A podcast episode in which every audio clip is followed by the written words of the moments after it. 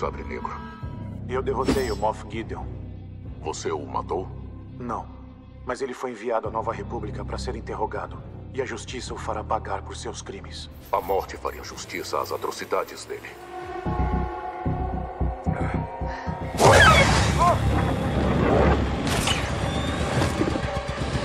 Bo-Katan Kryze, você realizou a maior honra da doutrina, salvando um enjeitado. Temos um aumento de construção acontecendo na cidade. Posso arranjar para você um terreno nobre junto às fontes termais. Então, o que você me diz? Você daria um ótimo homem da lei. Por que não pede alguém para a Nova República? A última coisa que pretendemos é nos curvar a mais uma burocracia distante. Beberemos aqui. Isso é uma escola agora. Eu me esqueci, foi a sua parte do tesouro do meu patrão que construiu esse salão. Algum problema aqui, magistrado? Suma daqui, velho.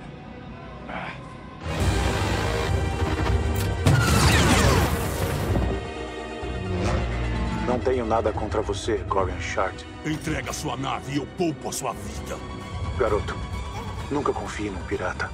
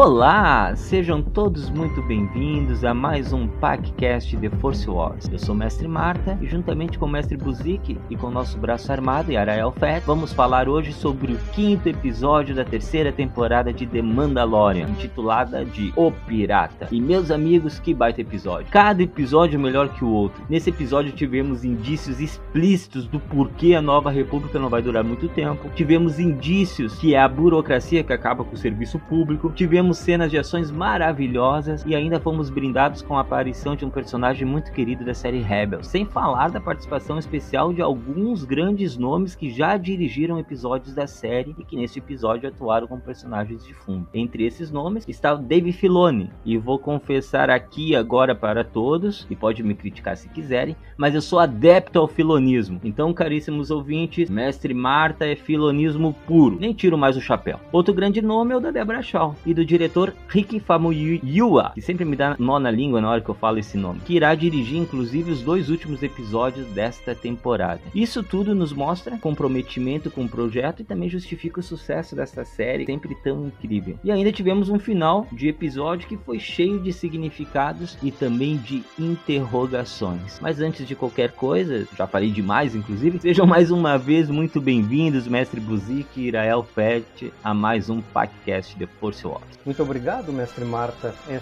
sempre uma honra participar e poder falar sobre Star Wars aqui no podcast, na companhia de vocês. Então sejam todos bem-vindos. Eu sou o mestre Buzik, cavaleiro Jedi e amigo do Capitão Solo. E hoje, junto com o mestre Marta, que é o detentor do conhecimento e guardião da sabedoria Jedi, e também com o Yarael Fett, o nosso mestre das armas e o nosso historiador da cultura mandaloriana, vamos debater aqui o quinto episódio de The Mandalorian. E além de tudo que o mestre Marta falou sobre esse episódio, O Pirata, nós já estamos nos encaminhando para o final dessa temporada, né, que está pré-determinada com oito episódios, que até agora confirmou definitivamente que essa temporada tirou um pouco o foco do mando e do enjeitado Grogo, né? Que agora é um iniciado na cultura mandaloriana e passou a mostrar muito mais sobre a cultura mandaloriana de forma prática e em live action, né? Sobre a sociedade, as crenças, as doutrinas e sobre a estrutura mandaloriana até a sua organização militar em situação de combate. Mas vamos falar sobre isso no decorrer do episódio e muitas outras coisas que Mestre Marta também colocou para nós ali. Muita ação, muitas cenas com significado que nos arremete a muita coisa, muitas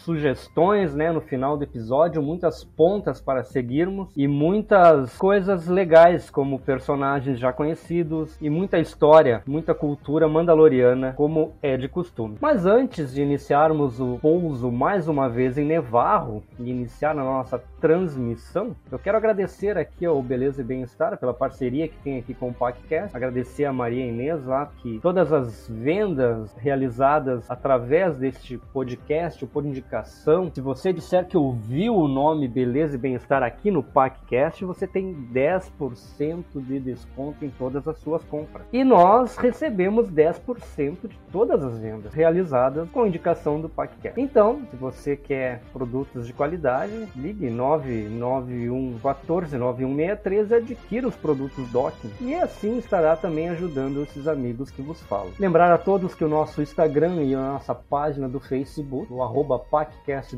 Force Wars, como de costume, está sempre à sua disposição para que nos envie a sua opinião, o seu feedback, tiver alguma sugestão e até alguma crítica. Também o nosso e-mail, paccast.wars.gmail.com. Se você quiser entrar em contato conosco por aí, também está à disposição de todos vocês. E para você que quiser fazer uma doação em dinheiro a esses amigos que vos falam para manter os custos e a manutenção desse podcast em dia, para que possamos continuar gerando conteúdo e trazendo informações e curiosidades Star Wars para você, pode fazer um pix pra gente pelo paccast.wars@gmail.com. Qualquer valor será bem-vindo. Mas sem mais delongas, vamos começar mais um paccast de Force Wars. Enquanto nos aproximamos da área de pouso, seja bem-vindo, mestre das armas Yarael Fett. Boa noite, mestre Buzik. Boa noite, Michael Marta, mestre do conhecimento, bendito pelo mestre Buzik. De fato, uh, o Michael falou uma coisa que essa terceira temporada do The Mandalorian é um episódio melhor do que o outro e, e vem numa crescente muito boa. É, acho que isso é com certeza comprometimento da, da equipe que está fazendo os roteiros e que está dirigindo. Então, está saindo um produto de muita qualidade, né? muita qualidade. E esse episódio, mais do que qualquer um outro de todos os capítulos e todas as temporadas que teve de Mandalorian, deixou todo Mandaloriano uh, orgulhoso de ser Mandaloriano. Acho que foi emocionante para quem curte a cultura mandaloriana, é que nem eu, como já disse no início quando começamos a gravar o podcast, eu sou Mandaloriano desde 2010 e não pela modinha do The Mandalorian. Esse episódio em especial nos deixou muito orgulhoso da nossa cultura mandaloriana e está trazendo, como disse o mestre Buzik, muita coisa da nossa cultura, né? De como a gente pensa, como a gente age e da união do clã e dos clãs e a união dos mandalorianos como um todo. Então, riquíssimo. Os dois últimos episódios, eu não consegui gravar com vocês o último, mas os dois últimos episódios do, do The Mandalorian foi assim excepcional. Muito bons, muito bons.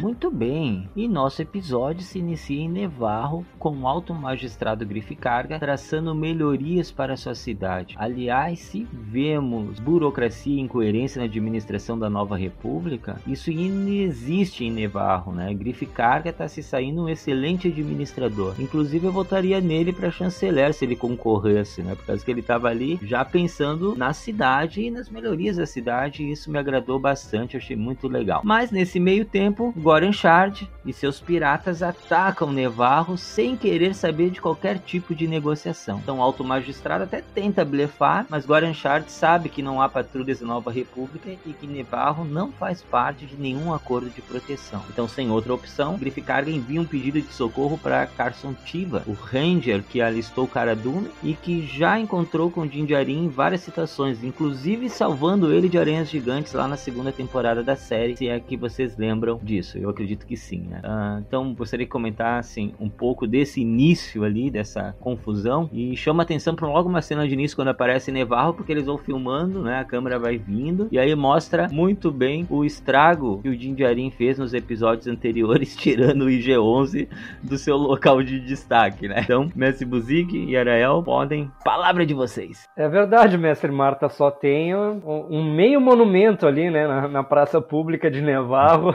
e como tu, tu, comentou ali um ponto bem interessante também que eu, que eu observei, a administração do Grife Carga para a cidade, né? Ele traçando pontos estratégicos de, de mudar áreas de, de loteamentos, espaço portos, linha férrea, área de transporte e tudo mais, pensando na logística de entrada e saída de carga de um centro comercial, né? Realmente como ele espera que Nevarro se torne um grande centro comercial, né? E nesse meio tempo, nós temos ali a invasão do pirata Gorian Shard, que também se percebe que é um, um mestre na arte da pirataria, né? É um pirata de carteirinha. Ele tá bem informado do local em que ele tá, do que, que tem de, de república, o que tem de império, o que não tem. Ele tá por dentro de todos os assuntos ali. E o blefe do Griff Carga não foi, não, não colou na, na, nessa vez, né? Ele não caiu no truque. Mas um, uma coisa interessante é que o, a mudança que acontece com o personagem do Griff Carga, né? De um dono de guilda a um administrador de, de uma cidade. Ele tem uma responsabilidade diferente agora, né? Antes ele se preocupava com os seus administrados, vamos colocar assim, porque traziam lucro para ele. E agora não, agora ele é responsável por todas aquelas pessoas que estão ali na, na vida delas, ele interfere diretamente na forma forma delas viverem, né? E ele quer realmente transformar Nevarro em um, um grande centro e um local agradável para se viver. E, e tá tendo sucesso até agora, né? Acho que vocês já comentaram tudo. Eu só go gostaria de ressaltar que um pouquinho antes de aparecer metade do IV-11, né? É, aparece um, um espaço porto e está pousando uma nave logo nos pouquinho antes aí. E eu quase tive um troço, porque é uma nave muito parecida com a Resorcast. Chegou a me faltar o ar. Eu digo, é ressuscitaram a Razor. Seria bom. Mas é eu verdade. acho que é uma nave parecida, né? Mas é da mesma classe que ela e interessante fazer essa memória, porque realmente foi uma nave que todo mundo curtiu ela, né? Aliás, eu acho que a gente tinha que fazer um episódio de, de PacCast só falando das naves, né? Porque tem várias que a gente pode falar. E eu acho que é isso mesmo. Ele, se ele era um administrador de, de caçadores de recompensa e ele se tornou realmente um grande magistrado, um grande prefeito, governador, seja qual é a denominação que queira se dar a ele, no sentido de estabelecer é, coisas para a cidade, né? No episódios anteriores a gente viu que ele é, destruindo um bar, né? Um pub, sei lá o que, como é que era chamado, numa escola, então quer dizer, utilizando os espaços que tinha pra, para o bem da sociedade, não que seja alguma coisa que. É... Birosca é o nome que você procura, Yarael. Birosca também pode ser. Mas é isso. Se saiu muito bem, eu acho que ele até tentou, o blefe dele quase deu certo, mas o piratão ali, meu, é, é muito bem informado e tem que saber por que, que ele estava muito bem informado. Que a gente ainda não sabe, mas no decorrer acho que a gente vai entender por que, que ele tinha tanta informação e de onde é que vinha estas informações. Exatamente, Nilson.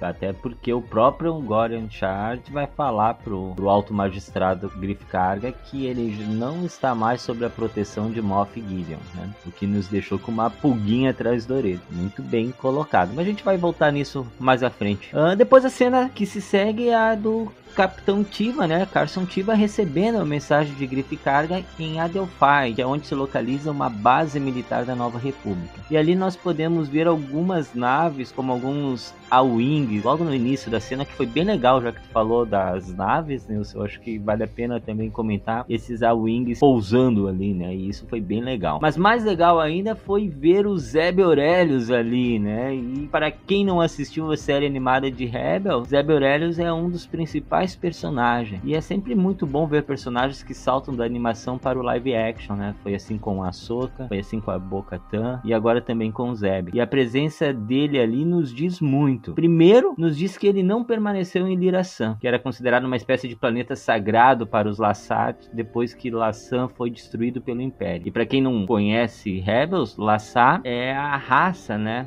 deste personagem. E que para quem não sabe também é baseado numa das artes conceituais originais de de Ralph McGarry, né? Que inclusive foi pensada para a raça do Chewie antes de, de ser um Wookiee, né? Em outras palavras, o Chewie era para ser um Lassar, só depois que virou um Wookiee, o que é bem legal. Segundo, nos diz que agora ele é um piloto da Nova República. O que faz com que a gente afirme isso é o uniforme que ele estava usando, né? Ele estava usando um uniforme né, de piloto da Nova República, que é bem interessante também. E terceiro, nos dá uma dica valiosa que muito provavelmente outros personagens da série série Rebels vão aparecer ainda nessa terceira temporada de The Mandalorian. E o final do episódio também aponta para isso, como nós ainda vamos discutir também. Lembrando que Hera Syndulla já foi confirmada para a série da Soca, Ezra Bridger e a Sabine Wren também. E quem sabe a gente não vê a Sabine já em The Mandalorian, hein, galera? É bem possível, é bem provável é um ponto que nos deixa com aquela pulguinha atrás da orelha. O que vai acontecer no próximo episódio? Só lembrar, como tu bem falaste no início, o nome do diretor dos últimos dois episódios do The Mandalorian. Mas o próximo episódio, segundo boatos e não é confirmado já, já. confirmado. É ela. Os últimos dois, sim. Não, o próximo, o próximo tá confirmado também. É ela, é a Bryce Dallas Howard. É ela. Sim, o próximo sim.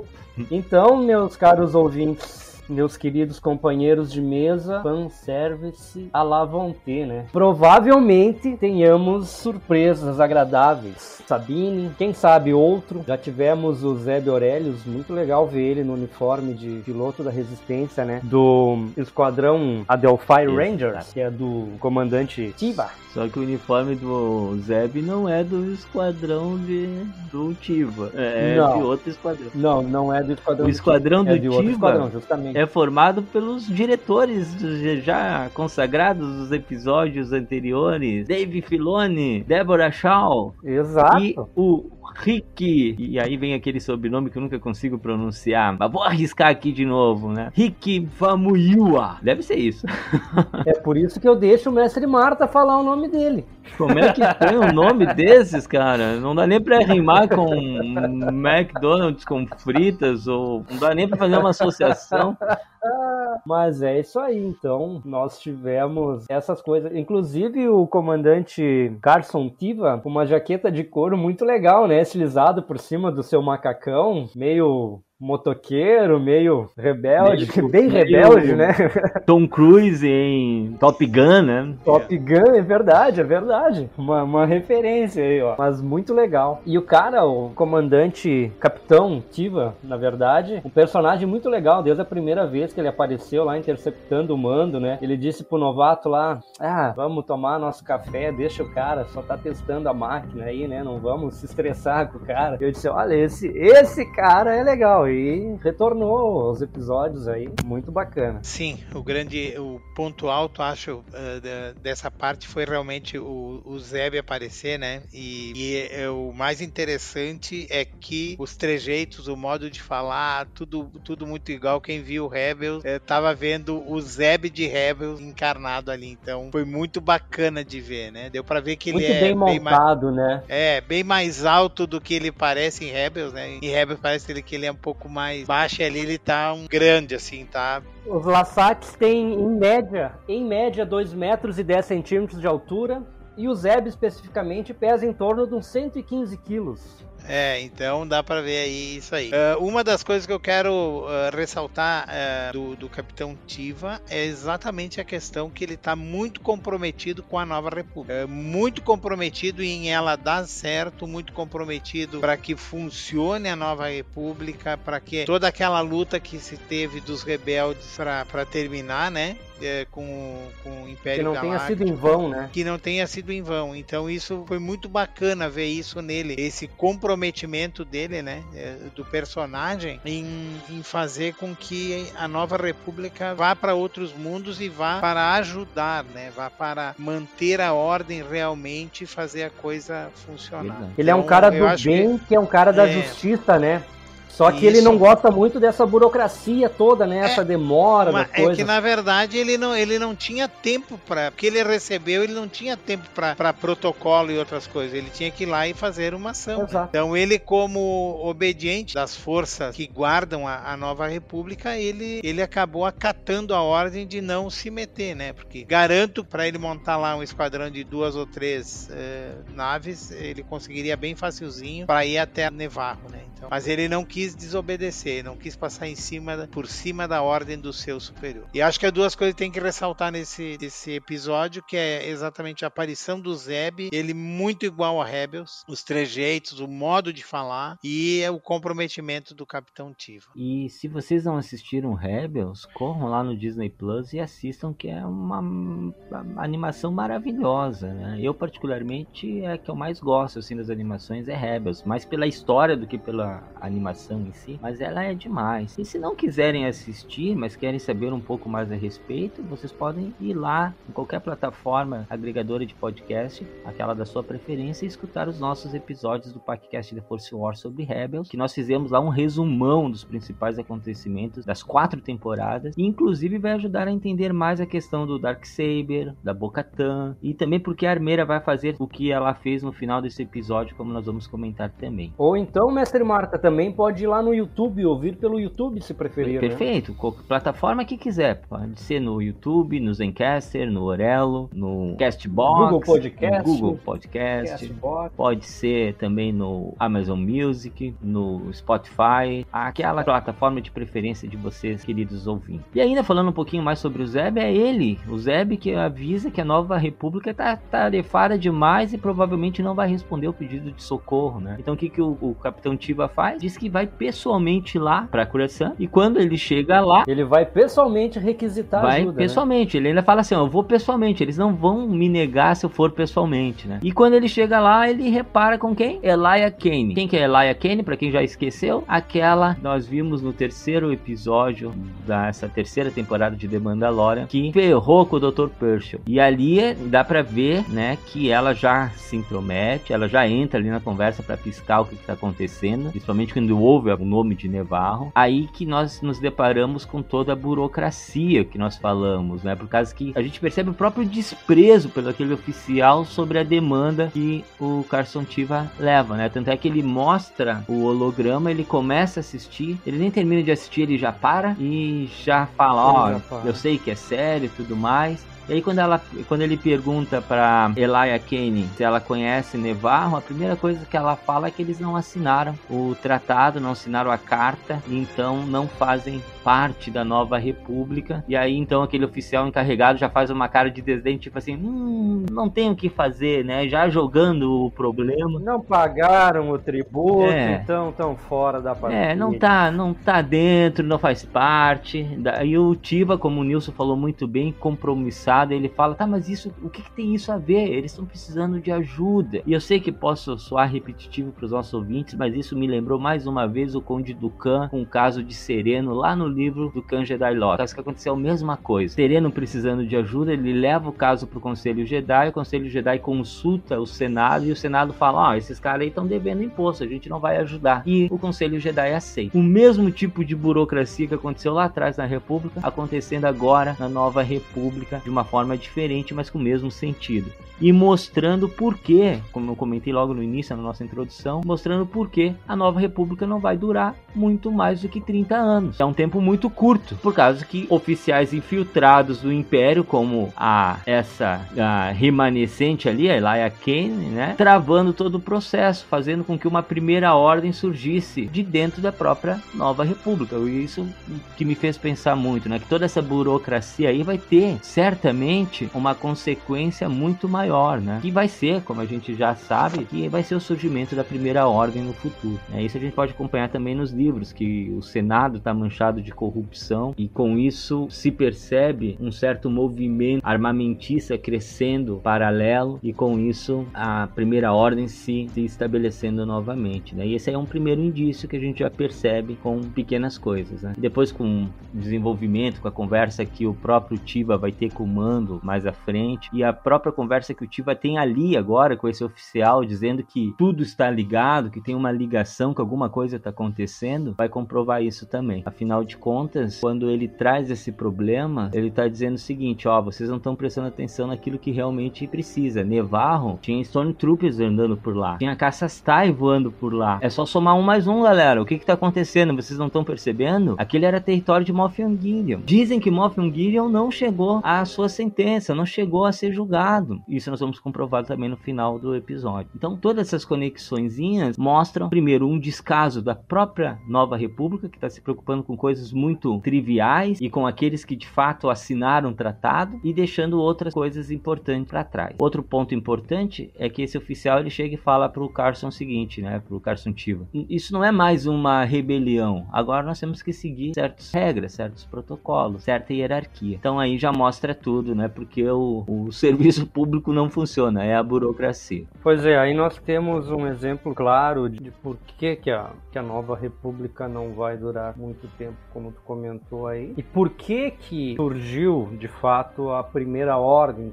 Várias coisinhas que foram se somando. Porque nós temos uma nova república, ainda baseada na velha república, na antiga república, agora sem o Senado, e baseada em cima do modelo de burocracia do Império Galáctico. A mesma questão de, de hierarquia, né? Como foi falado, uma ordem vem de cima e vai descendo. De baixo, tu tem que fazer uma requisição para passar para um superior, para passar para outro. Então tudo isso está moldado em, ainda nos, nos, moldes antigos. Na verdade, não mudou muita coisa, né? Até temos aí algumas pessoas que dizem que essa nova república é um império galáctico com uma forma mais branda. Então, o que eu vejo aí é o seguinte: em primeiro lugar, uma remanescente do império é, tendo voz ativa e não só voz ativa, como tendo fazendo poder, né? né? Tendo poder, não. Tendo poder, mas não é poder, é influência. É, influência. O termo correto não é poder, mas é influência sobre um que é superior a ela. E, e o Tiva uhum. ele olha e vê que ela é remanescente do Império porque eles são que eles estão sendo condicionados e tal, tarará. E ela tem ela tem poder de transitar dentro das esferas superiores, ela tem acesso a informações, ela tem uma certa cobertura ou as costas quentes, como a gente pode chamar, e a gente viu isso no episódio anterior, né? A gente viu isso no episódio anterior, que ela estava com as costas quentes, quer dizer, é, ferrou com o doutor, né? E ela saiu de boas assim, sendo que quem estava aprendendo o doutor era a Nova República tudo armado e ela está tendo uma influência muito grande e é claro que vai minando por dentro isso aí. O comandante esse que eu não, não sei o nome dele, eu sou muito ruim de nome, mas esse comandante ele tinha tanto poder, tanto poder, tanto poder, que o droid, ele chegou lá e disse assim, não coloca isso em cima da minha mesa. O droid não deu nem as petecas pra ele, largou o troço em cima da mesa dele.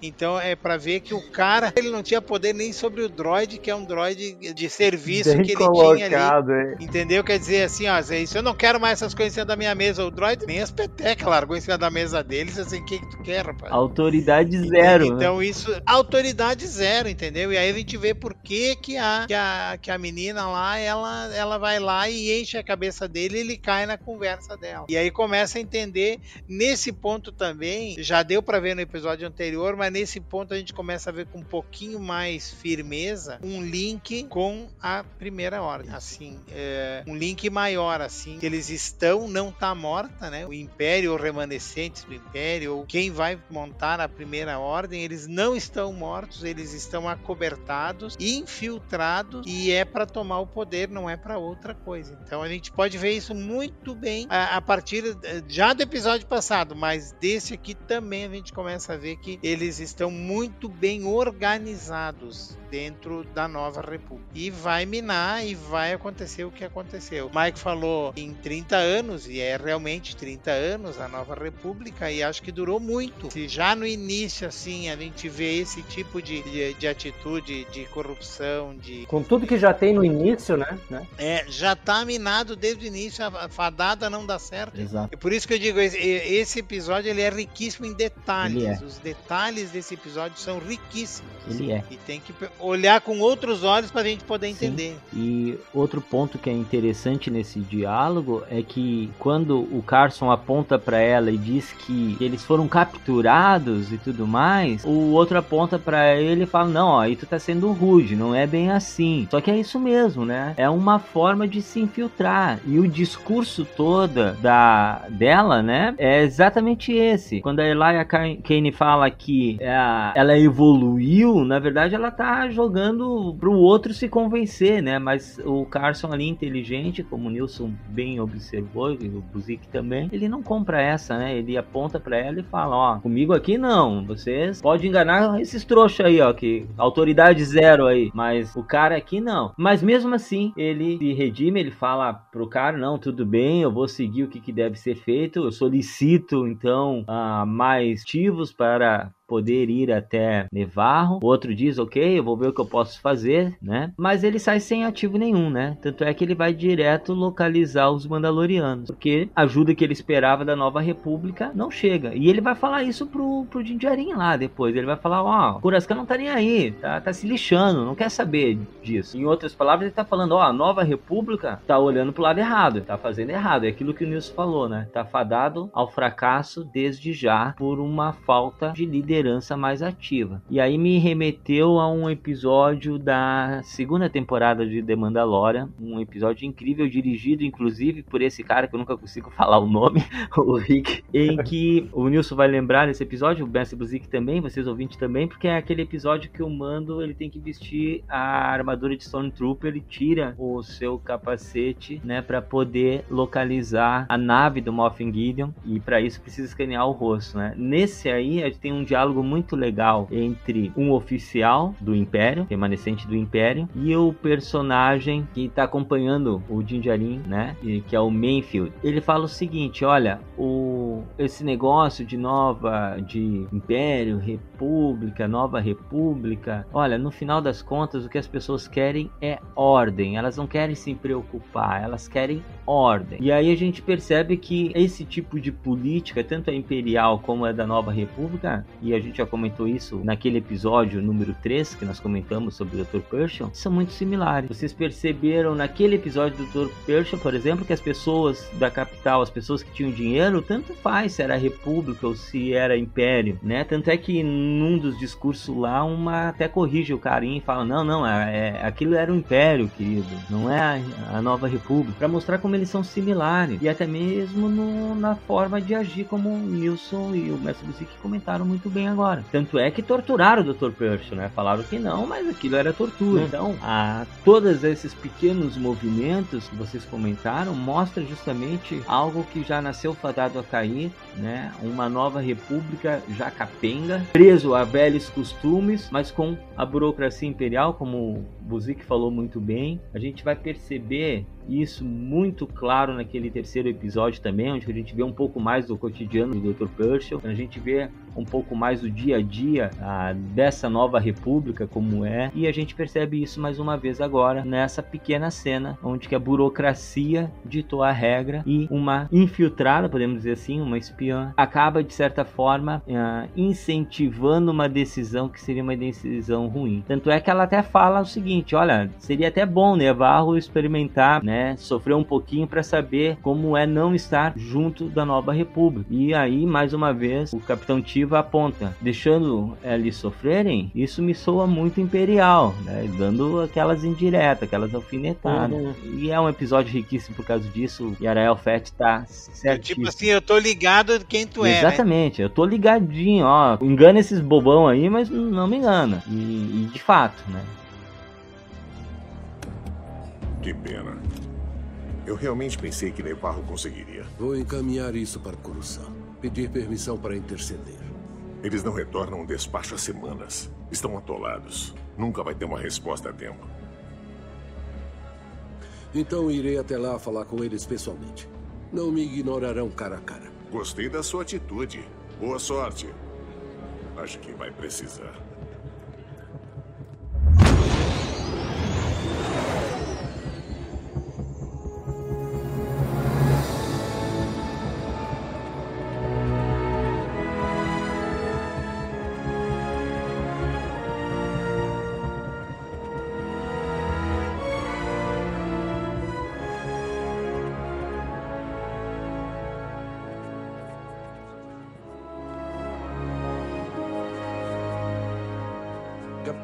Para ver o Coronel Tutt. Levará apenas um minuto. Não, não, não. Não coloque mais coisas nessa parte da mesa. Essa é a minha área de trabalho.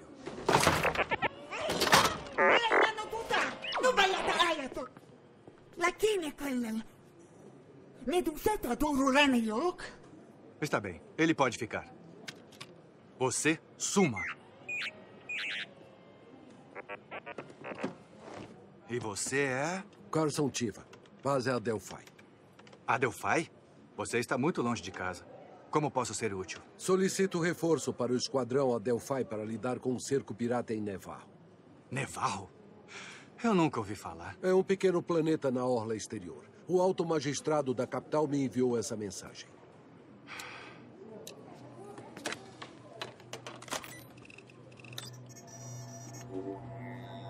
Capitão Tiva, fomos atacados pelo rei pirata Gorion Shard. Uma vez você nos ofereceu que pudesse entrar em contato. Peço humildemente à Nova República que envie uma patrulha. Eu já entendi o principal. Parece preocupante. Perdão, coronel. Eu estou indo ao refeitório. Quer alguma coisa? Obrigado, eu estou bem, por enquanto. Oficial já passou algum tempo na orla exterior, não é? Você já ouviu falar de Nevarro? Eu ouvi sim. Passei um tempo lá, na verdade. Eles ainda não assinaram a carta. Não são planeta membro. Oh, oh. Isso não é bom. O que isso importa? Não podemos deixá-los indefesos. Mas é claro que não. Mas temos um acúmulo de solicitações de mundos membros que tem prioridade. Nem sei se temos os recursos, especialmente contra piratas. Não creio que seja um episódio isolado. Nevarro tem tido relatos de Stormtroopers nas ruas e caçastai voando abertamente pelos céus. Os cidadãos falam de Moff Gideon ocupando a cidade. E agora o Rei Pirata está tentando a mesma coisa? Esses eventos estão conectados. Eu acho que isso é presumir demais. Sério? Eu ouvi dizer que Moff Gideon nunca chegou ao julgamento. Capitão, isso não é mais uma rebelião. Temos uma estrutura agora. Eu trabalho em requisições. Então, vamos nos concentrar no que precisa. Ok, ok. Eu solicito autorização e apoio para lidar com os piratas em Nevarro, senhor. Talvez os líderes de Nevarro precisem entender que ser um signatário da República é valioso. Deixando eles sofrerem? É um jeito bastante imperial de pensar. Capitão, está sendo indelicado. Tudo bem. Eu estou acostumada, senhor. Mas minha experiência diz que é preciso uma nova perspectiva antes de ser capaz de ver a luz. Você e sua espécie não viram a luz. Foram capturados. Não. Eu fui libertada.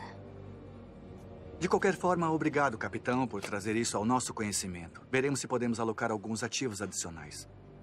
Desculpe, é tudo que posso fazer. Tem algo perigoso acontecendo lá fora. Todos esses eventos não são coincidência. E quando isso se tornar grande o suficiente para agirem, será tarde demais.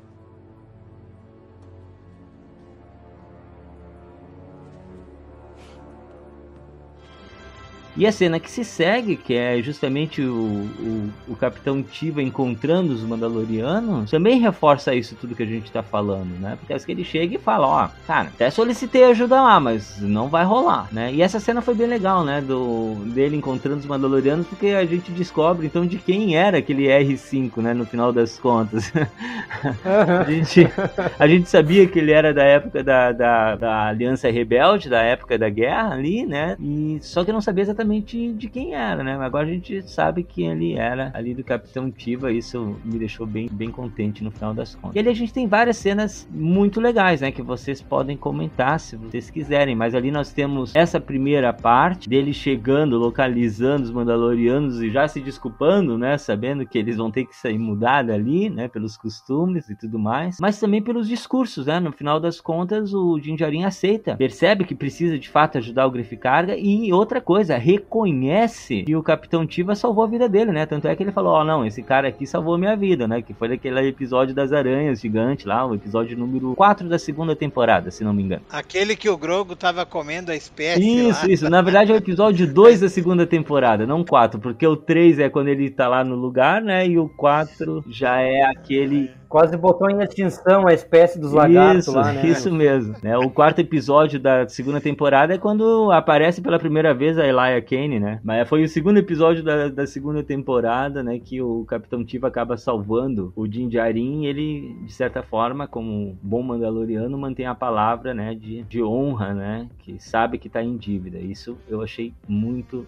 legal mesmo. Mais uma vez aí a gente tem a, aquela coisa da cultura mandaloriana, né? Ele reafirma os votos que fez, mesmo para um desconhecido, para uma situação que ele passou. O cara salvou a vida dele, ajudou ele, ele, ele vai lembrar disso. A hora certa, o momento certo, ele vai retribuir o favor, Sim. né? E foi o caso ali, porque os mandalorianos já estavam de prontidão para meter bala nele Exato. ali, né? É, na verdade, ali, eu, eu, o que eu vejo é que Paz Visla, ele é muito faca na bota, né? Então a gente pode também matar ele, que também tá resolvido assim. Exato.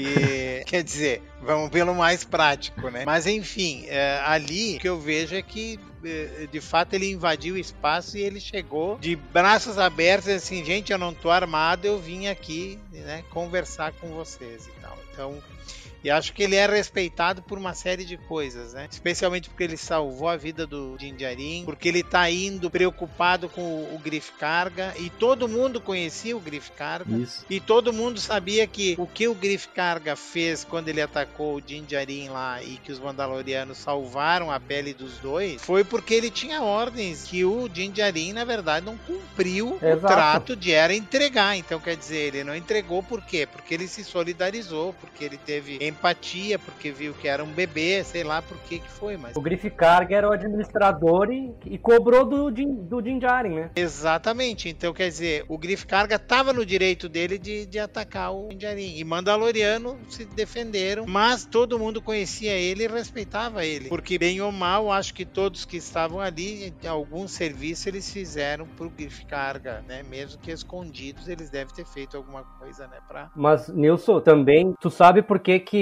uh, inclusive, o Paz Visla não atirou no Capitão Tiva quando ele chegou lá, porque ele conseguiu descobrir o esconderijo secreto dos Mandalorianos. Ele queria saber como é que esse cara descobriu o nosso esconderijo secreto. Possivelmente. O que eu quero relatar, né? é, do, do Paz Visla, e é, ele já vem aparecendo já em vários episódios, é, é, ressaltar a armadura dele. Ela é uma super armadura de, de Mandaloriano que ele tem, né? Não só a tradicional, mas ele é, ele é todo recoberto de Beskar, então é muito bacana a, armadura dele. E um pouquinho mais para frente a gente vai poder ver aquilo que eu vi quando eles estavam escalando lá para salvar o filho dele, que ele tava escalando com aquela arma pendurada. Eu disse, cara, o tamanho dessa arma dele, eu quero ver essa arma em Ele tem uma metralhadora a lá Base Malbus, Exatamente. Né? É da mesma, da mesma. É, é, é da mesma família, é. mesmo fabricante, sei lá. Mas, e a gente vê que o é Paz Vizla é um, é um guerreiro, né? O negócio é um dele é guerrear. É, não, é, é isso aí. Ele, ele se for pra, pra ir pra bala, ele tá pronto a qualquer hora. É isso que dá pra ver nele. Então, re ressaltar uh, essa coisa do Paz Vizla, né? Que ele é um cara muito faca na bota, ele não pensa muito, ele atira primeiro e, e, e pergunta depois. Falar da armadura dele, que vem aparecido e a gente não tem ressaltado essa questão de, das armaduras mandalorianas, que ela é de uma diversidade gigantesca. Comentei em alguns episódios atrás que tá botando por terra tudo aquilo que o Mandalorian Mercs é, exigia para que a gente entrasse no Mandalorian Merc, né? Ele tá botando tudo por terra. As armaduras, como fazer, como prender, como, como ser a armadura. Tem que ter algumas coisas específicas dela, mas cada Mandaloriano tem a sua própria armadura, tem a sua própria. Ou seja, porque por proteção ou por ser confortável ou ser mais leve, ou sei. Mas enfim, no primeiro é episódio é dessa temporada, inclusive, né, Nilson, nós já vimos isso da diversidade de, de cores Sim. e formas de armaduras, capacetes Sim. e tudo mais. A, as cores eu sempre ressaltei, né, mestre Buzik, sempre ressaltei porque tem muito a ver com cada clã, né? Cada isso. clã ele uhum normalmente ele tinha a sua cor, né? É, usava a sua cor. A gente vê isso bem na Sabine Vren, na, na Bocatan. Então a gente vai vendo isso dentro dos clãs que são maiores. Dos clãs menores não tem muita, muita coisa, mas dos, dos clãs maiores tem muito isso de é, do, do Gar Saxon também que aparece em Rebels. Né? Então, então é, isso tudo a gente vai, vai vendo. Então disso aí eu acho que dessa pedaço dessa parte, eu acho que ele fica meio injuriado dele ter descoberto, mas é isso. Ele descobriu porque ele, ele mesmo, né? A gente estava falando dos infiltrados do, do Império, ele mesmo tem um infiltrado entre os Mandalorianos. Furou o bloqueio. Foi, foi bem legal. Agora foi legal também eles chamando ele de azul, né? Ô, oh, seu azul, né? Cai fora daqui, vai embora. É, Michael, eu confesso que eu não entendi essa, essa parte de chamar ele de azul. Por que azul? Eu vou explicar então. Tu sabe, não? Sei, claro. O, eles chamam de azul por causa que é a cor, apesar do uniforme dele ser laranja, a cor da bandeira da Nova República ela é azul, né? E ele é representante da Nova República. Eles Exato. chamam ele de azul. Assim como a gente chama assim os guardinhas lá, os verdinhos ali em Caxias, né? De... Ah, aquele desprezo às autoridades tradicional que parece que a gente, todo mundo tem, né? Do tipo, sai daqui, seu azulzinho, né? Cai fora. e é por isso, né? É por causa da bandeira da Nova República. Inclusive, alguns uniformes, como o do próprio Zeb que a gente viu, ele tem a tonalidade azul, né? E de outros que a gente viu ali também são azul, azuis. O do Zeb é porque ele, ele é, faz parte do esquadrão azul, né? Dos, dos Rangers ali. Como nos outros episódios a gente viu isso. cada esquadrão ouro, esquadrão vermelho e tal. É. É isso mesmo. Então é por isso, né? Mas foi, foi bem legal essa, essa provocaçãozinha deles, né? Porque até o próprio Dinjarin chega e chama ele de azul, né? Ei, entra na onda, ô, oh, seu azul. Verdade. Naquele momento ele esqueceu que o cara tinha salvado a vida dele, ou pelo menos não quis demonstrar muito assim de cara. Mas, de qualquer forma, o Capitão Tiva ali teve uma participação muito importante em todo o episódio, né? Mas ali também, por causa que ele fala pro, pro Dinjarin o seguinte: olha, aquilo que eu comentei antes, né? A galera lá de coração não vai fazer nada, cara. Quer ajudar teu amigo? Tá tá acontecendo isso, né? Ele deixa ali para ele e ainda fala o seguinte, ó, eu sei que não é responsabilidade tua, não tem a ver contigo, mas eu sei que ele é teu amigo, eu tô te avisando, faz o que tu quer. E aí o próprio Dinjarin fala pra Bocatão o seguinte, né, ó, bom, o cara tá certo, eu vou ter que ajudar o cara, né? Vou ter que ajudar meu amigo. E aí então tem toda aquela a, aquela cerimônia que eu achei bem legal, e aí o Nilson vai poder falar um pouco mais dos costumes mandalorianos, mas eu achei muito bacana que quem tem que falar tem que segurar um martelo numa forma de, de respeito à própria autoridade, acredito eu, o Nilson pode me corrigir, a armeira que constrói as armaduras. Eu achei bem legal, porque quem tem que falar tem que segurar um martelo, né? E aí o Jim Jaren faz todo o seu discurso e nós somos surpreendidos, porque quando o Paz Visa pega para falar, falamos assim, puta, ferrou, né, cara? Deu, deu ruim. Ele começa o discurso falando, tá, por que nós precisamos, por que nós vamos nos sacrificar de novo? E aí ele para e fala, porque nós somos mandalorianos, aquilo que o Nilson sempre fala, né? E eu gostei muito, eu gostei gostei demais, porque a gente tá vendo uma evolução do próprio Paz Vizsla, né? Tanto é que ele aponta e fala, ó, eu já tive minhas desavenças com esse cara aí, mas ele não mediu esforços para salvar meu filho. A Bocatan não desistiu do meu filho enquanto outros desistiram, ele ainda apontou o dedo ali, ó. Então eu achei Uhum, muito é legal verdade. essa parte ali do discurso, achei muito legal essa cerimônia de quem tem o martelo falar, eu achei muito respeitoso, né? E eu queria que vocês comentassem um pouco a respeito. Eu só vou falar dois pontos dessa, disso tudo que comentamos até agora. Depois vou deixar o Nilson, nosso historiador da cultura mandaloriana, falar a respeito, nosso conhecedor do- da arte mandaloriana. Ah, primeiro, a questão do Capitão Tiva, que ele chegou lá e tal. A gente descobre que ele era o, o dono daquele droidezinho vermelho e branco que quase pegou fogo lá no episódio 4, Uma Nova Esperança, né? Que os Jawas queriam empurrar pro tio Owen. E a visão do Capitão Tiva foi uma coisa que, que me chamou a atenção, porque ele teve o pedido negado pela Nova República de ajuda a Nevarro, principalmente porque Nevarro não tá na lista da Nova República. Ele lembrou na hora do Mandaloriano, foi lá e disse: Ó, o cara é teu amigo, não é problema teu, eu só tô te avisando, o cara é teu, é teu amigo. Tu quer ajudar ele? É contigo. Se fosse uma outra pessoa, não, nós não vamos ajudar Nevarro porque não tá na lista. O cara simplesmente ia virar as costas e ia deixar por isso mesmo, né? Eles que se virem. A burocracia não, não é problema meu. Não, ele foi atrás, ele foi tentar resolver da forma que ele podia, né? Claro que ele não podia interferir ah, de forma a participar do combate, porque aí seria um ato de desobediência dele e acarretaria consequências para ele, né? Já que a questão que comentamos antes da hierarquia e a burocracia estão dominando muito mais as ações, né? A influência de algumas pessoas que não deveriam ter, né? Essa influência toda que está ah, fazendo com que a nova república já comece de forma errônea e se encaminhe rapidamente do final. E outra coisa que eu quero ressaltar é a questão do Paz Visa. Ele tem tomado um destaque nos últimos episódios, né? Aparecendo mais, ah, até porque ele é um dos remanescentes mandalorianos de ah, o, o, o Yarael, que me corrija se eu estiver errado, mas de maior, um dos maiores clãs, né, que sobraram, ele é um representante forte dos mandalorianos. A atitude dele muito legal, né, de não, por que que nós vamos fazer isso? Por que que vamos nos sacrificar de novo? Porque nós somos mandalorianos. Daí coloca tudo aquilo que o Yarael sempre fala que os mandalorianos têm as suas desavenças, mas na hora que precisa se unir, eles são unidos, eles são um só. Então eu achei muito legal essa cena também, toda essa, essa cerimônia para tu falar, esse ritual todo. A cultura, né, sendo mantida, as tradições sendo mantidas como eram antigamente, como eram desde o início, né? E como deve ser, né? Agora eu vou deixar o nosso historiador Yarael Fett comentar a respeito. É, então, é, não é um historiador, né? A gente, a gente vai aprendendo junto aí. Mas o que eu sempre disse, né? O que eu sempre disse, a primeira coisa é que Mandalorianos não são todos caçadores de recompensa. É, Mandalorianos é muito mais do que uma armadura. É, é, é uma forma de vida, é uma cultura de vida, né? E a gente vê que eles são muitos tradicionais é, nas coisas, né?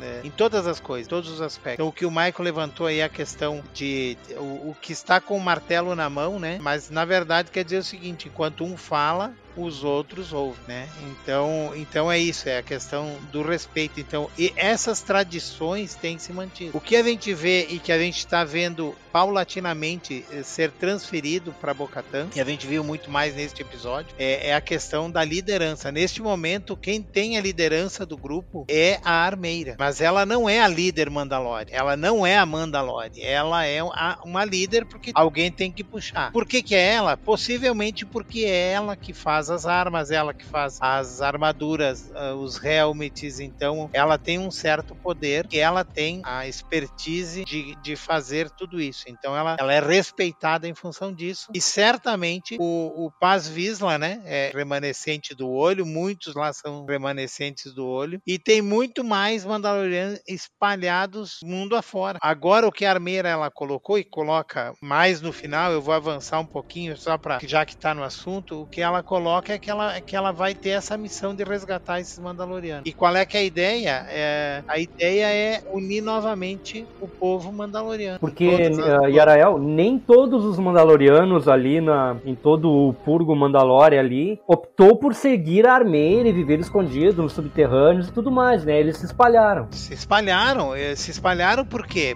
Muitos fugiram. Muitos Exato. estavam muitos estavam em missões, entendeu? Muitos estavam fora do planeta porque ou estavam eh, vivendo a vida de Mandaloriano, ou caçando, ou, ou fazendo su- suas tarefas, né? Para que foram contratados. Então tinha muita gente fora. Quando deu o purgo, tinha muita gente espalhada ainda. E às vezes clãs inteiros, né? Às vezes clãs inteiros. Uhum. Então, como a gente vê o Din Djarin ali, que ele é meio que solitário, quando ele vai lá buscar a caça dele, também é, é, os clãs, às vezes, eles saíam em clãs, né? Tipo uma equipe, tipo a gente viu em Rebels, que era uma equipe, tipo a gente viu ah, o Bad Batch, que era, era uma equipe, então, quer dizer, eles vão lá em equipe, eles não vão lá sozinho. Vai sozinho porque o Din Djarin estava sozinho. Ele era um clã de um, depois Exato. passou a ser clã de dois. Mas o, o que eu quero dizer é, é a questão da cultura, né? É, e é, foi uma das coisas que me apaixonou por ser mandaloriano é a questão que é muito mais do que armas, é muito mais do que isso, é uma, toda uma cultura que envolve, é toda uma forma de pensar, uma forma de, de acreditar que um clã ele é, ele é mais forte unido, né? Então, e demonstrou aí na, no conselho que eles fizeram, né? Na fogueira do conselho, mostrou isso, né? Vamos lá, vamos colocar. E não tem briga, não tem discussão, não tem. ó, cada um coloca a sua parte. Eu acho que o, o que o Paz Vizla quer é ser líder dos Mandalorianos. Tanto que ele cai de pau em cima do Din Djarin pra tomar o Sabre Negro. Lá no num episódio, acho que foi de, do, do Boba Fett, acho que foi. Que ele, que ele se encontra e os Uhum. dois caem no pau pra, pra- porque ele quer o Sabre Negro exatamente pra liderar os, os coisas. E a gente vê que ele é um líder, né? O Leandro diz que ele vem crescendo. Sim, ele, ele cresce por quê? Porque ele é um líder. E, e ele é muito escutado por todos, né? Como a Bocatan também. A Bocatan chegou agora, foi redimida agora e ela liderou o resgate do, do, do filho do Paz Vista. Como agora ela liderou o ataque ao pirata, quer dizer, é, são duas pontas que são líderes, que o povo ouve, que os Mandalorianos ouvem e que, e, que, e que vai ter uma briga feia ali na frente por essa quem vai liderar. Eu acho que qualquer um dos dois que liderar, eu acho que estamos bem servidos. Nós, Mandalorianos, estamos felizes. O ponto que eu ia comentar é justamente nisso que tu tocou.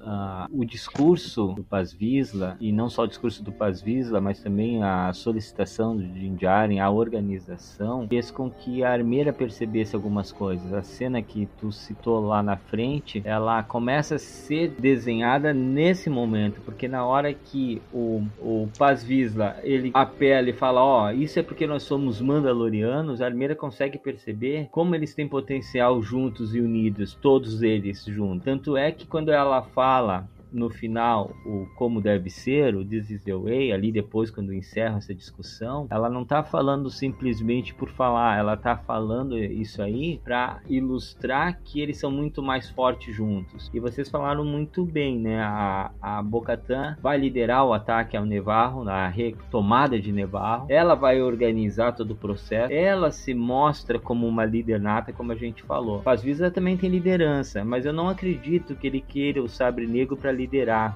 Eu acho que ele quer o Sabre Negro por causa que é uma herança de família, né? Afinal de contas, foi o clã Visla que Isso. construiu o Sabre Negro. Visa que fez. Mas a Armeira percebeu essa liderança nata na Bocatan. Por isso que ela vai fazer aquela proposta lá na frente. Ela vai falar, ó, tu viu o mitossauro? Aquilo lá que parecia que ela não estava escutando nada do que a Bocatan estava falando, que a gente pensou, e a gente até comentou no último episódio, né, Mestre Buzik, e na verdade ela estava falando com a Armeira. Ela Tava tava antenada e antenada, tava né? mostrando pra Bocatan exatamente o que ela tinha que fazer, ó. Is the way, tu sabe qual é o caminho, como deve ser, tu sabe o que, que Hum. precisa fazer. Tu viu o mitossauro? Então tu tem que liderar, tu tem que ir atrás. Tanto é que ela vai trazer essa à tona isso depois, né? Na cena que o nosso querido Yarael Fett comentou agora há pouco, né? Quando ela vai convocar a Bo-Katan pra ir atrás de outros Mandalorianos, e aqui nós estamos adiantando um pouco, mas depois a gente retoma, ela vai falar o seguinte: olha, eu só ouvi lendas sobre o mitossauro, mas tu viu. Então tu pertence a dois mundos, tu é aquela que pode liderar, tu é aquela que pode reunir os Mandalorianos. A Bo-Katan, ela tá ganhando nessa nessa temporada o espaço que ela merece, que era dela, e, e ao mesmo tempo sem tirar o brilho do Jinjarin. Então as coisas estão caminhando de uma forma tão, tão legal de se ver, tão bacana. Tá se amarrando de uma forma que as histórias estão se encaminhando Isso, juntas agora, né? demais. Eu, o que eu penso é, é que tá se encaminhando uh, uma liderança um pouco diferenciada. Antes tinha o Mandalore e, e também tem a história da máscara do Mandalore, uhum. né? Tem todo, toda uma história em cima da máscara do Mandalore e como do Sabre Negro. Mas tá, tá se desenhando uma, uma liderança compartilhada. É possível também. Né? É legal. É, é, é uma liderança compartilhada. É, eu acho que pela herança, sim, o Pazila tem que ficar com o Sabre Negro, mas eu acho que a Bocatan é um pouco mais racional para ser líder, líder do, dos Mandalorianos. Então daqui a pouco o que vai se desenhar, e a gente está conjecturando, puramente conjecturas, né? É uma liderança compartilhada futuramente, porque está se desenhando para isso, para que tenha um líder, para que seja eleito, para que seja é, forjado um líder dos Mandalorianos, né? Exato, porque como o mestre Marta falou, a Armeira falou para Bocatan que ela viveu nos dois mundos, ela vive nos dois mundos, né? Ela caminha nos dois mundos, mas ela conhece a história dos Mandalorianos do passado e ela tem uma visão do futuro diferente do resto dos Mandalorianos. Ela viveu coisas diferentes que uh, os Mandalorianos, uh, principalmente os Filhos do Olho, não aceitavam e já estão começando a mudar o ponto de vista quanto a isso, né? Vamos pular um pouco mais para frente ali quando há aquela junção de, de, de culturas no, no, final desse episódio muito grande, quando a Armeira permite que a Bocatan retire seu capacete. Já dei um pulo lá no final do episódio episódio, mas vamos Na verdade, retomar. ela não permite, ela ordena. Ela, exato, exato. ela tire seu capacete. Então, ali naquele momento, está se formando a nova cultura mandaloriana, sem perder as tradições, mas visando manter viva a chama mandaloriana que ela, ela sente que está se extinguindo com todos os conflitos internos que estavam acontecendo até ali, né?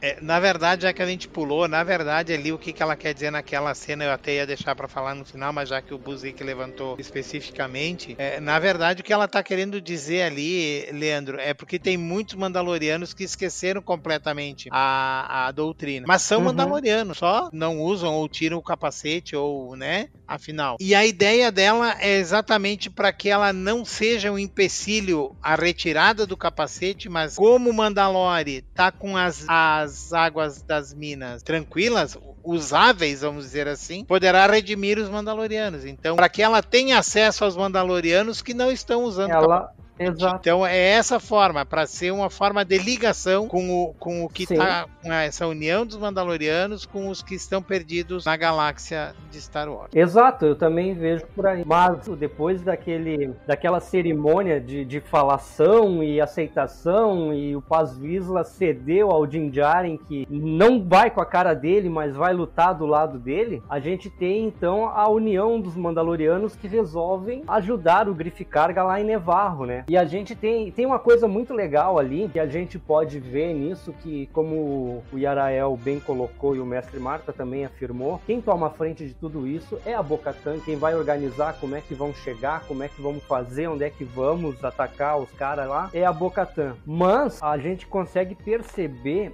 a estrutura militar mandaloriana, né, mestre Marta? Os mandalorianos em ação, em combate, toda aquela coisa que a gente vê lá no primeiro e segundo episódios, no primeiro episódio principalmente deles introduzindo o novo mandaloriano lá e tal. Depois, agora não lembro o episódio, depois você me corrija por favor, em que eles estão ah, treinando escalada e tiro, a gente vê tudo aquilo em ação, o resultado de tudo aquilo ao longo do, da preparação que eles têm no decorrer no episódio passado. Né? Exato, exato, no episódio passado. Que a gente tem, tem toda aquela treinamento de escalada, treinamento de tiro, aprendendo a usar os equipamentos. E ali a gente vê uma estratégia definida e eles agem compactos como um grupo militar em ação, né? Uma coisa muito legal que eu achei nessa cena da retomada ali. É, a cena da retomada é ação pura, né? Eu até não ia perder muito tempo ação ali, pura. porque acho que o que importa mesmo é a conversa entre a Armeira e a Bocatã, que a gente já iniciou. E, e tem um significado muito grande. Né? Mas a, a retomada de Nevarro, ela foi feita toda através da liderança da Bocatana, ela que organizou tudo, né? E isso fez com que a Armeira também percebesse o potencial dela como uma líder natural, né? Aquilo que a gente já tinha comentado também no episódio passado. Então essa liderança natural da Bocatan, ela faz com que a, de certa forma a Armeira veja, né, e sinta que ela é de fato o futuro, né, como vocês falaram muito bem. E toda essa cena de ação foi legal por causa da ação em si, né, tiro, porrada e bomba para todo lado. Os Mandalorianos Sim. tiveram baixa mínima, eu acho que só um foi atingido, para ser bem sincero, né, e todos os. E tava usando Beskar ainda, né? E tava usando Beskar, exatamente. Armeira na ação também, descendo o martelo na galera, foi muito bacana, né? E a gente vê a atitude dos piratas, né, do que fez lembrar a Nevada Navarro que era antes, né? Eles mirando os, os macacos cloaquianos, eles uhum, batendo uhum. na galera. Então, tudo isso aí era Nevarro de antes, não era Nevarro de agora, né? Então, quando chega o Dinjarin junto com os Mandalorianos, o Griff Karga até fala que eles são muitos, né? E o Dinjarin até fala que gosta das probabilidades e tudo mais, mas o Dinjarin fala uma coisa muito legal, né? Ele fala o seguinte: resolvi aceitar a sua oferta das terras, né? Ou seja, esse é o ponto interessante interessante dessa é, retomada. Essa né? retomada ali também trouxe de volta os Mandalorianos para Nevarro. Isso eu achei bem legal. Mas passando toda essa seda de ação, que a, é mais ação mesmo, né? Tem, não tem muito o que comentar sim, sim. nas ações, a não ser as exclamações de como foi bem feito e como foi legal e como o Vane é um baita de um cagão que saiu, fugiu e deixou todos o resto dos piratas para trás. Né? o ponto legal aí é que, o, como tu falou, o Din Djarin, ele resolve aceitar a proposta do Griff Carga de aceitar as terras ali e tal, pensando nos Mandalorianos se restabelecerem em Nevarro, terem um lugar, um, um ponto, não precisar viver nos esgotos e voltar a ter um lugar para poder continuar a retomada da sua cultura, né, que estava praticamente se extinguindo. Na verdade, é, eu vejo como muito mais que isso, né? Já lá no conselho mesmo, né, Jin falou, ele disse, né, ah, ele ofereceu terra para mim lá e tal tal. Então, é a ideia deles parar de se esconder. E aí ele tá unindo o, o útil ao agradável, porque na verdade, apesar do Griff Carga é, ter sido dono de uma guilda, a gente tá bem vendo que ele não tem força armada nenhuma, né? E tendo os Mandalorianos lá ao redor, não precisa nem estar tá na cidade, estando ao redor, ele sabe que a proteção tá feita tá para eles, entendeu? Ah, garantido. E ninguém vai botar a mão, entendeu? Por quê? Porque os caras, quando vão, eles vão para cima mesmo. Então é isso. Das cenas que fizeram, é, novamente a gente vê algumas, é, algumas cenas com a nave do Djarin ali que a gente, as jogadas que eles fazem é muito boas, assim, de, é, de quanto ele manobra bem e de quanto ele tem visão da batalha como um todo, né? Então, o Mike falou bem aí, né? Quando falou que ela foi muito bem feita, muito bem dirigida também, a cena toda. E, e acho que é isso. Mostrou a força, mostrou o preparo, mostrou a união e o poder das armas uh, dos Mandalorianos. E agora sim dá para falar daquele poderio que só sozinho o, o Paz Visla tem, né? De posse daquela arma lá, que eu fiquei com a vontade de adquirir. Até mandei um e-mail para ele para ver se onde é que é que ele comprou. Quem, quem que fez aquela? Quem que fez? Então, porque ela é muito bonita, ela é muito e é poderosa e a gente viu que foi o que é, salvou, né? Os, os Mandalorianos que estavam encurralados, eles dizimou, né? Com, com um poder de fogo extremamente grande grande que, que ele tinha. Então, nada mais a falar, né? A, a não ser que uh, voltam, os Mandalorianos voltam à luz, voltam ao planeta que eles já conheciam e não voltam para ficar escondido, voltam para conviver com a comunidade de Nevarro. E aí a gente tem aquela, aquela cena, né, Mestre Marta, que a gente já adiantou os assuntos aí, o, o diálogo entre a Armeira e a Bocatã, né? Temos sim, mas antes de falar dela, eu quero comentar o que o Nilson falou agora, caso que o Nilson falou da direção, né? E foi muito bem dirigido essas cenas da batalha e tudo mais. Quem dirigiu esse episódio foi o Peter Hamsen. E o Peter Hamsen geralmente ele é diretor de animação. Ele, entre os trabalhos dele está A Origem dos Guardiões, Monstro versus Alienígenas e talvez o mais famoso, é o mais reconhecido e premiado, né? O do Homem-Aranha no Aranha Verso, né? Foi bem interessante. Então, algumas sacadas que ele fazia nas animações, ele trouxe pro live action e ficou bem legal, né? É, mas mais ou menos que nem o Filone faz, né? O Filone também, como ele é mais animação, ele traz os elementos pro live action, ele traz já com uma cabeça diferente. Eu acho que isso enriqueceu sim o, o episódio né, em termos de direção, principalmente essa cena de, de da retomada ali de, de Nevarro, que foi bem legal.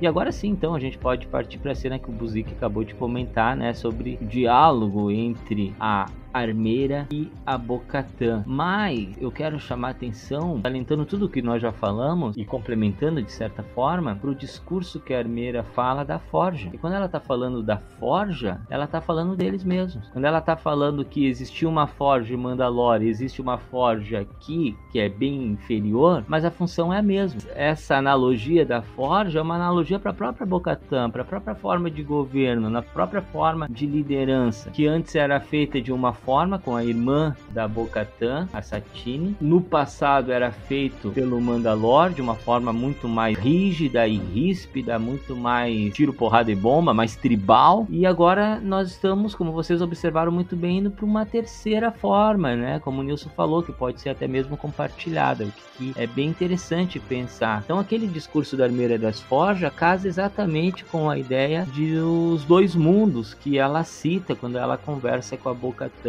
e pede, ordena ou simplesmente permite que ela tire o, o capacete, né? Porque quando ela, como o Nils falou muito bem, quando ela for atrás de outros Mandalorianos, ela vai encontrar resistência se ela chegar como se fosse dessa doutrina mais conservadora, né? E essa doutrina conservadora, como a Bo-Katan já observou, de fato funciona para manter os Mandalorianos unidos. Mas a Armeira também observou que eu preciso do outro lado. Aí que tá a relação das duas forjas, né? A forja de Mandalor, bonita, real, né? Grandiosa. Fazendo alusão ao sangue real da própria Bo-Katan. E a forja simples, né? Mais bruta. A função é a mesma. É forjar as armaduras, é forjar os armamentos, é forjar a cultura mandaloriana. Então, a forma de liderar também permite. Então, eu quero chamar a atenção para esse diálogo, porque esse diálogo é muito rico nesse ponto. Porque quando ela fala, ó, tira o capacete, vai atrás de outros mandalorianos, e aqui me encheu de esperança de ver a Sabine Wren e também o Fenhal, né? Que possivelmente a gente possa ver em episódios futuros ainda nessa temporada de The Mandalorian já que eles são Mandalorianos e são personagens de Rebels, e aquele Zeb lá no início não apareceu sem nenhum propósito, de graça. Né? não saiu,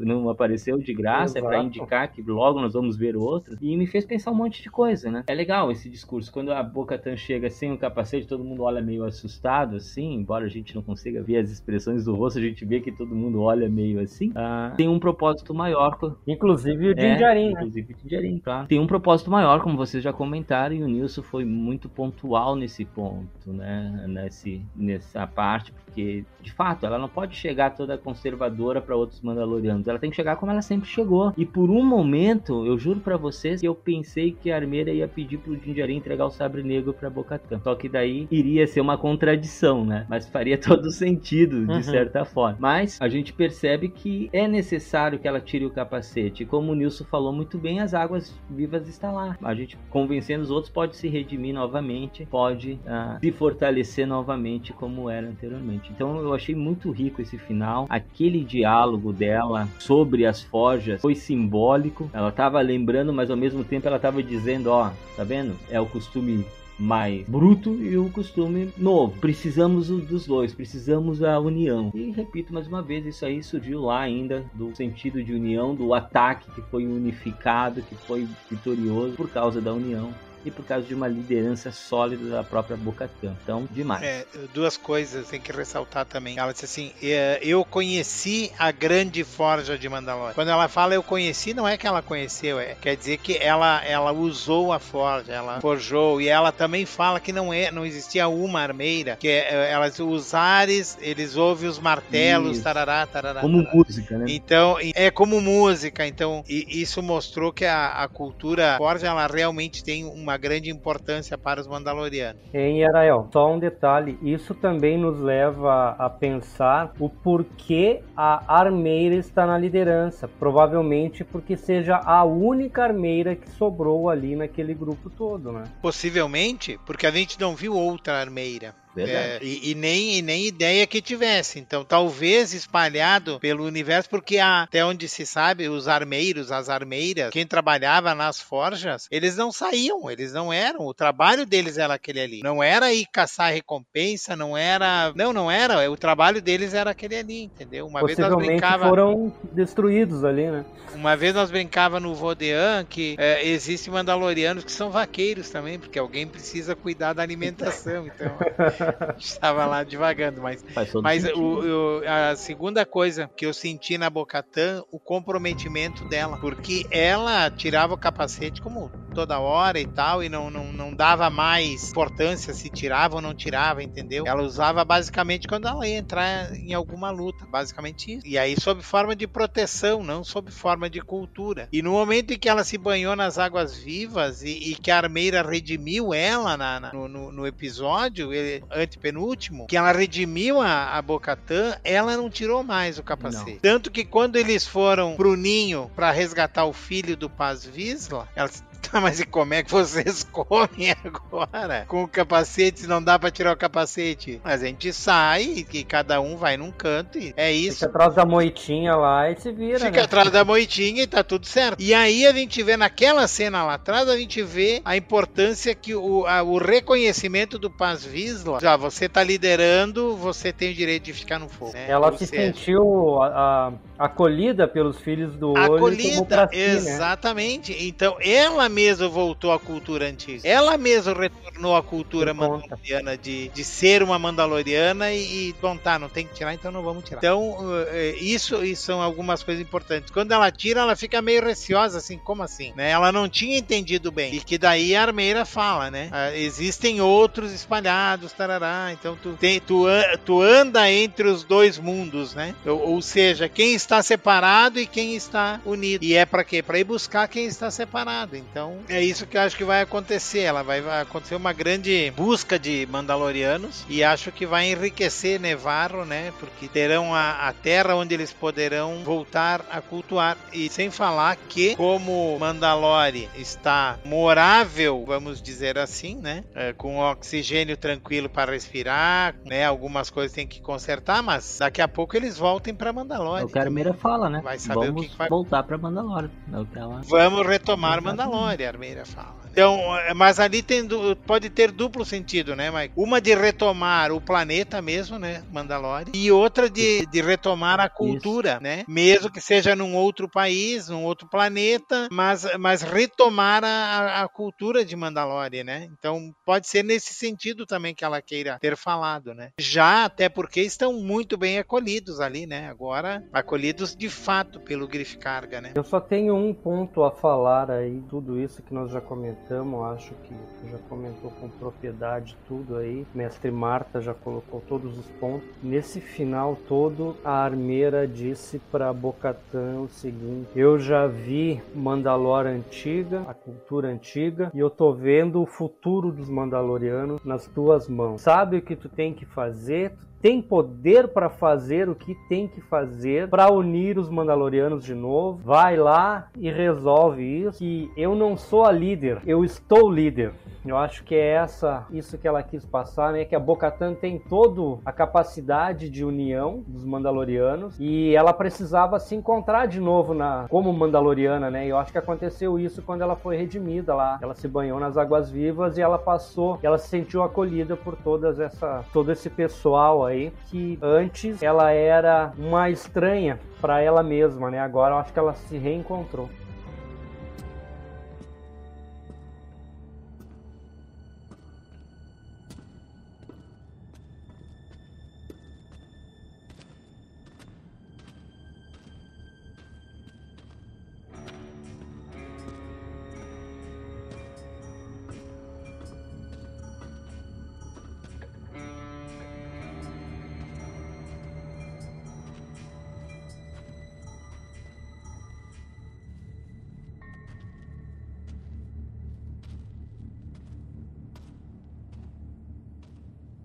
Essa já foi a forja de nosso esconderijo. Eu estive na grande forja em Mandalor. Eu me lembro bem da forja. Era grande e ornamentada. E o ar ressoava com a música de uma centena de martelos. E aqui está uma simples. No entanto, ambas eram forjas. Elas servem ao mesmo propósito.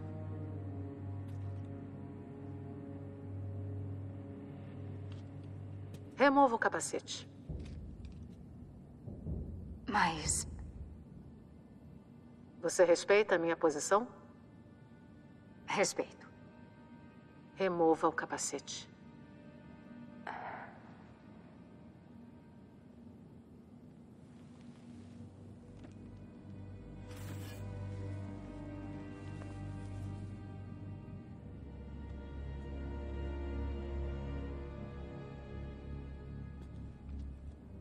Nosso povo se desviou do caminho.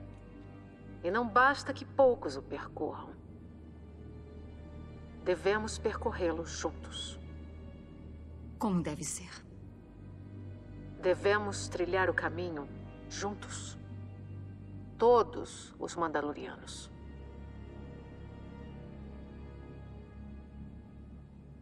Eu compreendo. Me ensinaram que o mitossauro existia apenas em lendas. E, no entanto, você ouviu. É um sinal de que a próxima era está sobre nós. Mandalor deve se unir. Você andou pelos dois mundos. É você quem pode nos unir.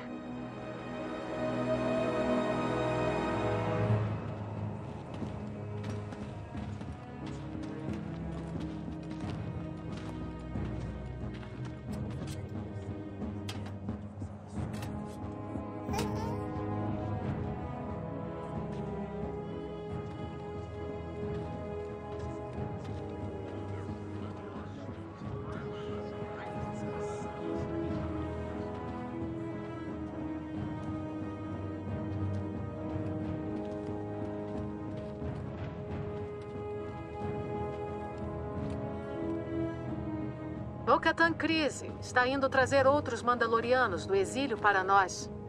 Para que possamos nos unir uma vez mais. Mas ela mostrou o rosto. Bo-Katan caminha pelos dois mundos. E ela pode reunir todas as tribos.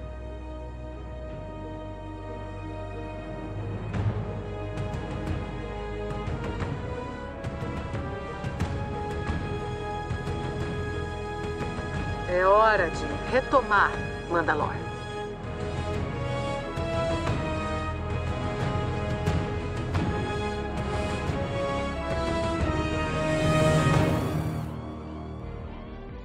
Perfeito. Mas a, a, o episódio não acaba por aí. O episódio vai ter ainda mais uma cena, né? Com o Capitão Tiva encontrando uma Shudder de classe Lambda de transporte destruída e descobrindo que é a nave que levava Moff Gideon, confirmando assim que ele não foi levado a julgamento, foi resgatado antes. E aí vem a questão, né? Ah, resgatado por quem? Porque acho que é encontrado ali o Beskar, né? Daí fica aquele questionamento. Foram os Mandalorianos que resgataram o, o Gideon? E aí eu preciso lembrar que nós tivemos Mandalorianos, né? Que inclusive foi citado aqui pelo nosso querido Yarael Fett, né? Na temporada de Rebels, que auxiliaram o Império, né? Citei hoje também o Gar Exatamente, Saxon, né? Que, citou hoje o Gar que era, Saxon. era líder de um clã, né? E, e, e ele era totalmente a favor do Império. né? Exatamente. E Tanto que quebraram o maior pau lá em, em Mandalore por causa Sim, disso. né? Exato. Então nós temos Mandalorianos, talvez estejam ainda trabalhando para o Império, né? Aquilo lá foi resgatado por Mandaloriano, pelo que fica evidenciado. E eu acredito que seja os Mandalorianos ali dos Saxon que ainda se mantiveram fiéis ao Império. Pode ser, e aqui é uma suposição, é um grande I, né? Pode ser que o próprio Gideon foi resgatado por um propósito por alguém maior. E esse alguém maior pode ser, pode ser o grande almirante Traum, já ligando a série, essa terceira temporada de The Mandalorian com a série da Soca que estreia no final do ano. Então, como Uhul. é uma, ó, um mandoverso construído aí, é muito possível que tenha ligações. É por isso que os personagens de Rebels já começaram a aparecer e talvez termine, e é um grande talvez, é uma suposição, talvez termine no, a, no oitavo episódio dessa terceira temporada de The Mandalorian aparecendo de repente o próprio Gran Almirante Traum e seria fantástico se isso acontecesse, né? Seria maravilhoso. Em live é. E também se fosse o grande Almirante Traum, eu não duvido duvidaria nada que ele fornecesse um pedaço de Beskar para dizer assim, vai lá e deixa essa marca de Beskar lá, para quando encontrarem a nave, as suspeitas recaírem sobre os Mandalorianos. Não, pode ser Mandalorianos Imperiais. Não né? duvidaria, porque é. ele é muito estrategista. É, e não, ele é. Para quem ouviu os nossos episódios sobre Rebels, a gente falou muito do Traum, né? Ele é um estrategista sim, nato. Sim, e tinha Mandalorianos sobre o comando, então pode ser que tenha Mandalorianos ainda sobre o comando dele do Império. E aí eu volto de uma pergunta que o próprio Arael fez quando a gente comentou o terceiro episódio dessa terceira temporada, né? Sobre da onde vieram aqueles caças tais, né? Tá ali, ó. A resposta tá aí, ó. Foi o próprio Gideon que escapou, provavelmente sobre ordem de alguém maior que pode ser um Troll, mas aí é só uma suposição e fica a nossa, a nossa torcida para que seja. Mas o mistério tá posto, né? Muitas interrogações ali e a gente só vai saber nas, a partir das cenas do próximo capítulo né? O Leandro lembrou muito bem, falta apenas três episódios para concluir a saga. O próximo episódio vai ser dirigido pela Bryce Dallas Howard e geralmente os episódios que ela dirige traz elementos ricos é, e momentos de ação muito bem elaborados. Eu estou bem ansioso para esse próximo episódio. Mas sem mais nada a comentar, acredito eu, né? A gente fica aqui com as nossas nossas esperanças. Eu quero agradecer ao mestre Buzik pela parceria, também quero agradecer ao Yarael Fett pela presença, por esse diálogo gostoso aqui nessa mesa. Mas principalmente quero agradecer a você, nosso ouvinte, que nos escutou até aqui, né? Que tem a paciência de, de escutar as nossas lamúrias até o final do, do episódio. Muito obrigado, Mestre Buzik, muito obrigado, Yarael Fett, e muito obrigado, querido ouvinte, né? Sempre lembrando que o PacCast só existe para vocês. Muito obrigado. Quero agradecer ao nosso querido Yarael Fett, nosso conhecedor da cultura mandaloriana. Ele disse antes que não é um historiador, está aprendendo com a gente, mas ele sabe mais sobre a cultura mandaloriana do que nós Jedi. Neste momento é a nossa maior autoridade sobre mandalorianos presente. Então, muito obrigado, Yarael, por ter participado conosco. Muito obrigado, mestre Marta, por estar aqui em mais um PACcast. Essa ideia para comentar Star Wars de uma forma limpa, de uma forma possamos apresentar nossos pontos de vista sem precisarmos acionar nossos sabres, ligar nossos canhões de íons e atirar com nossas blasters, né? Porque geralmente um debate Star Wars sem uma mão arrancada ou um tiro de blaster para a maioria dos fãs não é um debate Star Wars. E aqui a gente está tentando desmistificar isso, né? Trazer um, um discurso sadio e limpo de todo o universo Star Wars. Então muito obrigado por essa parceria e muito obrigado a vocês que nos ouviram até aqui. Só lembrar para vocês que o arroba podcast de Force Wars está à sua disposição para comentar o que acharam desse episódio e dos outros episódios do podcast. Então, muito obrigado a todos vocês e até o próximo episódio. Que a força esteja com todos vocês sempre. Obrigado, mestre Marta, mestre Buzik, pelo, pelo convite para estar com vocês. É sempre um prazer estar aqui falar de uma coisa que a gente gosta e especialmente agora, como eu disse na abertura desse episódio, nos deixa muito mais orgulhosos de ser Mandaloriano. Então, foi um prazer bater esse papo e relembrar essas cenas, né, tão ricas deste episódio. Eu acho que os próximos três, acho que o bicho vai pegar, eu acho que vai ficar é, muito melhor e acho que a gente vai ficar com um gostinho de, de quero mais aí para a quarta temporada, com toda certeza. Um abraço a todos, fiquem bem e nos encontramos no próximo PacCast.